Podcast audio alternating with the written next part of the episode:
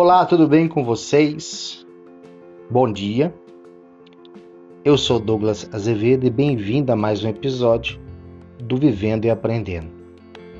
Pessoal, no dia de hoje eu quero aqui discorrer com vocês um texto bíblico que nós encontramos no Antigo Testamento, precisamente no livro de Provérbios, capítulo 15 e o versículo 13 e nós vamos analisar a parte A desse versículo 13, que diz assim para nós: Um coração alegre aformoseia o rosto.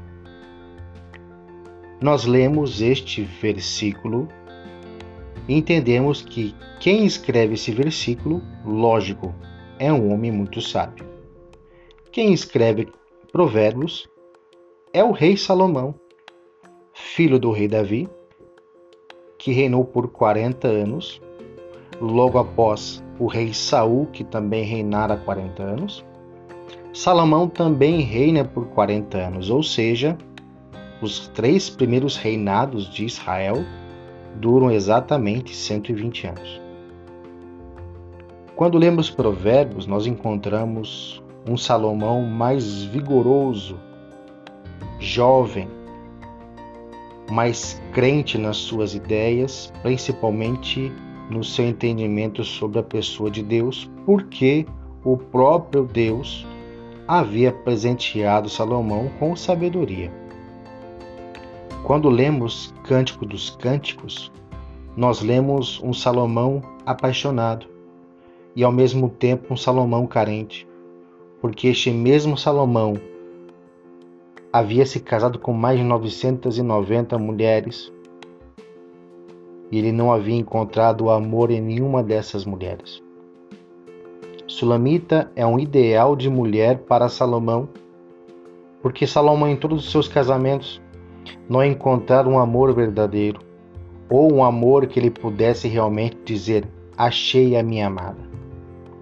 Quando nós lemos Eclesiastes, nós vemos um Salomão já quase no fim de sua vida, bem mais vivido, que analisou todos os seus 40 anos de reinado e começou a ver que todas as coisas que as pessoas buscavam ou as brigas que haviam dentro de Israel por coisas simples, tudo isso era vaidade. Mas quando nós vamos para o texto em Provérbios, no capítulo 15, versículo 13, este mesmo versículo que nós vamos analisar, nós vemos Salomão discorrendo sobre beleza. Hoje nós temos um padrão de beleza em que tanto mulheres quanto homens têm que ter um corpo musculoso, um corpo escultural, mulheres ou homens anorexos que por muitas vezes deixam de comer e acabam em seu próprio corpo, enfermidades surgindo por conta desta falta de alimentação, mulheres e homens que praticam a bulimia, para que a sociedade ou o mundo da moda, por exemplo, não venha desperdiçá-los porque estão fora do padrão de beleza conhecido. As moças hoje e os rapazes cada vez mais buscando alternativas cirúrgicas, intervenções cirúrgicas, fazendo plásticas, aplicando botox. Homens e mulheres que têm buscado em ícones infantis, como por exemplo a boneca Barbie, o boneco Ken. E ali eles têm se transformado em verdadeiros bonecos ou bonecas em que a sociedade olha e por muitas vezes até assustados, porque muitas vezes são cenas bizarras de homens e mulheres que se transformam nesse ideal que parte do, inconsciente de uma pessoa e que a sociedade acaba acatando isto como sendo um ideal de beleza. Quando Salomão escreve este texto, não haviam muitas mulheres bonitas ou com seus corpos perfeitos ou corpos atraentes. Devemos lembrar que no período de Salomão, Israel era um lugar onde era muito difícil as pessoas se lavarem, se banharem.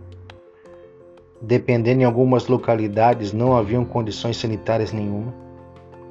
Sol escaldante. O tempo não era muito propício, por isso as pessoas permaneciam muito tempo sujas, não havia higiene bucal, suas peles eram ásperas e com marcas por causa do sol. Então não havia um padrão de beleza específico no período em que Salomão reinava. Mas o que Salomão quer trazer para nós não é a beleza exterior, não é esta beleza que a sociedade tem imposto para as pessoas e que feito muitas pessoas até mesmo, até mesmo tirarem a própria vida porque não alcançaram esse padrão de beleza. Mas Salomão traz um padrão de beleza que é um padrão de beleza interior. Ele quer mostrar que a beleza verdadeira não está na parte de fora, nesta casca que nós vemos ao lado de fora, esse exterior que muitas vezes as pessoas é, gastam até seu último centavo para poderem estar no mesmo padrão de beleza? Quantas mulheres e quantos homens morrem medo de cirurgia, fazendo lipoaspiração, fazendo é, inserção de silicone? Uh, quantas mulheres e homens morrem por complicações na cirurgia, ataques anafiláticos, ataques cardíacos? Quantas pessoas que deitam em uma maca cirúrgica, uma cama cirúrgica em plenas condições, quando se levantam por conta, às vezes, até das, das injeções, não é? Das, dos tranquilizantes que tomam, acabam voltando é, não com a sua saúde perfeita, mas com muitas sequelas. O que Salomão quer trazer para nós é a beleza interior que conta é o seu eu interior que conta.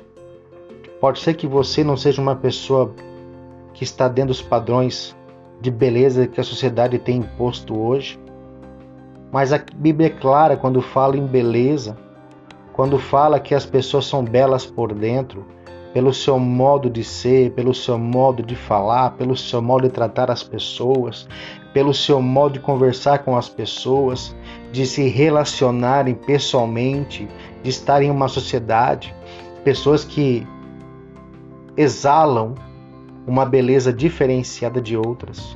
Quantas pessoas que nós encontramos nas ruas que têm um corpo escultural, muitas delas você percebe que são até artificiais e você não consegue enxergar uma beleza verdadeira nesta pessoa. Mas muitas vezes, um rapaz, uma moça que mora numa periferia, e quando você olha para esse rapaz, Muitas vezes falta dente na boca, problemas de dicção, não tem roupas da moda, mas muitas vezes roupas ganhadas, sapatos furados, não tem automóveis, andam a pé, mas quando você olha para essa pessoa, você se sente atraído por uma beleza diferenciada. E que beleza que é essa? É uma beleza interior. Pessoas não estão exalando uma beleza exterior, mas Salomão lembra que uma pessoa, quando tem um coração, uma mente alegre, um espírito voltado às coisas do Senhor, com certeza absoluta, esta pessoa é linda e maravilhosa.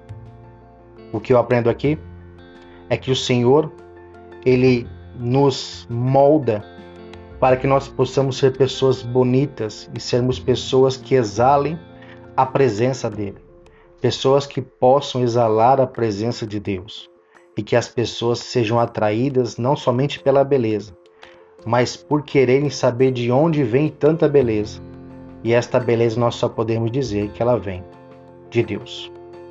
Um abraço a você. Que Deus te abençoe e até a próxima oportunidade.